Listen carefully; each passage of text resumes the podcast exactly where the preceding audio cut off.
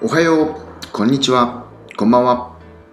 今日もこのポッドキャストを聞いてくれてありがとう。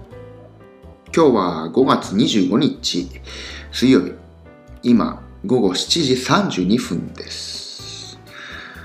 今日は天気予報だと曇りだったんですけど、晴れ。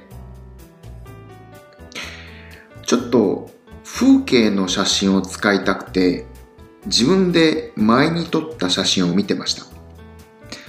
勝手にインターネットにアップロードされるようになってるんですけどどうでもいい写真が多い。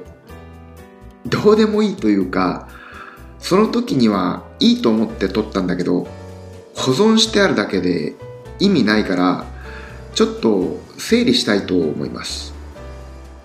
もしくはインスタグラムとかに投稿するとかしようかなと。そんなわけで。また明日。